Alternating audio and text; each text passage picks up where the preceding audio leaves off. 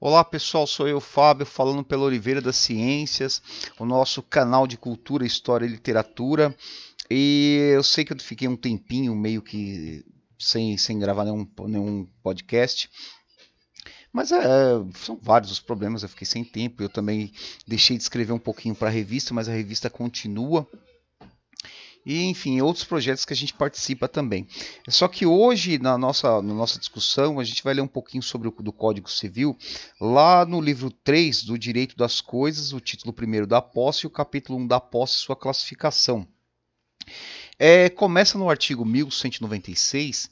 Deixa eu ver até onde vai, mas eu não vou ler todos hoje. Enfim, eu, no máximo eu vou até o 209, para não ficar um áudio muito grande, mas são bastante artigos e tal. Não, são 1224, são aí. Não, tem bem mais. Tem bem mais. Mas enfim, hoje a gente vai ler um pouquinho, pelo menos até. Bom, não sei falar, vamos começar e a gente vê onde para. Então vamos lá. Artigo 1196. Considera-se possuidor todo aquele que tem de fato o exercício pleno ou não de algum dos poderes inerentes à propriedade. O cara é, para ser possuidor ele tem que estar tá de posse de alguma coisa, né? O 1197 diz: a posse direta de pessoa que tem a coisa tem em seu poder, temporariamente ou em virtude de direito pessoal ou real, não anula a indireta de quem aquela foi a vida, podendo o possuidor direto defender a sua posse contra o indireto. Então, o direto é quem está usando o negócio. O indireto, por exemplo, pode ser até o proprietário, pode, ser até o proprietário que tem é dono do negócio, mas ele alugou. E ele passou a ser indireto. Agora, o direto é quem tem a posse do, do, do negócio. Artigo 1198, podendo até defender contra o dono, o proprietário, coisa maluca. É a casa do aluguel, né? O cara, o, proprietário pede a casa e o locatário fala: Bom, eu não posso sair, tá? Entra com uma ação para permanecer. Artigo 1198. Considera-se detentor aquele que, achando-se em relação de dependência para com outro, conserva a posse em nome deste em cumprimento de ordens ou instruções suas. Então, o detentor é quando você vai até um estacionamento e deixa o carro lá então, assim, aquele, eles têm a, de, a detenção é, achando-se em relação de dependência para com o outro. Eles estão cuidando do meu, do meu, meu, meu carro é, estão sobre a minha dependência.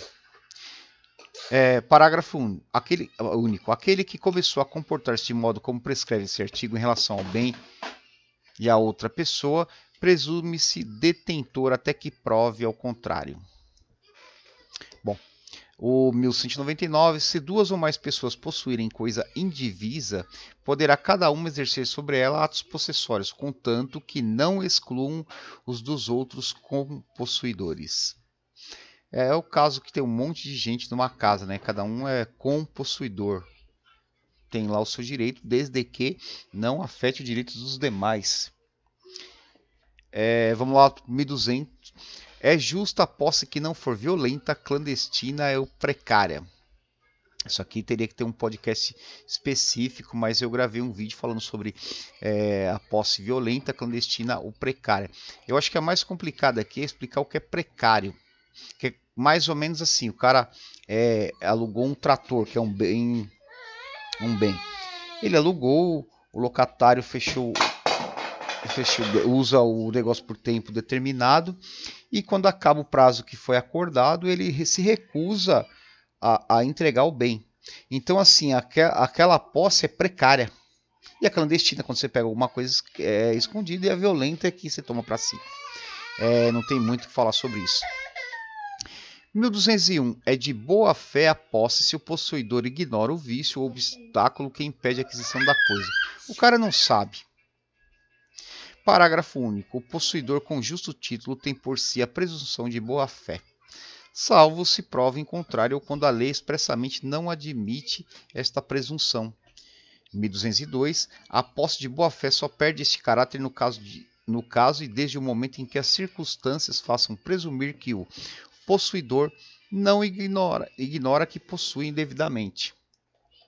E por último, vou ler até aqui só o 1203, salvo prova em contrário. É, deixa eu só mexer aqui. em prova contrário, entende-se manter a posse o mesmo caráter que foi adquirida. Então, pessoal, é isso por hoje. Valeu, brigadão, até a próxima.